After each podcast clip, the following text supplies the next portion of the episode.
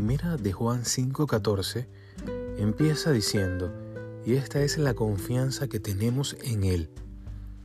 Todo lo que tiene que ver con la oración se fundamenta en la confianza. La oración no es un mensaje desesperado de una persona a un Dios lejano.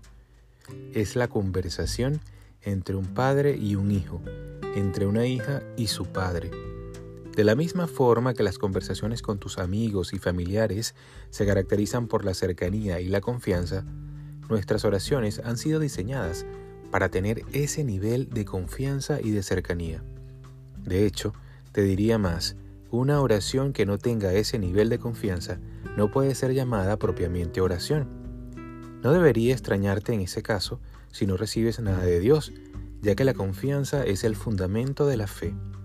Y es en la confianza de aquella persona que ama a Dios y que busca obedecerle que se entabla una relación preciosa.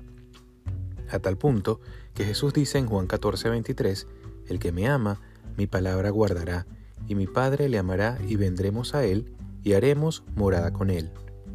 El concepto de confianza se lleva aquí a un nuevo nivel. La palabra clave que se traduce por confianza en el pasaje de esta semana proviene de la palabra griega parresía, que tiene la connotación de hablar con confianza, con valentía e incluso con osadía. La confianza que tenemos en Él es tan grande que se convierte en una fuente de valentía para nuestras vidas y nos lleva a dar pasos osados. Esa confianza manifiesta una fe viva.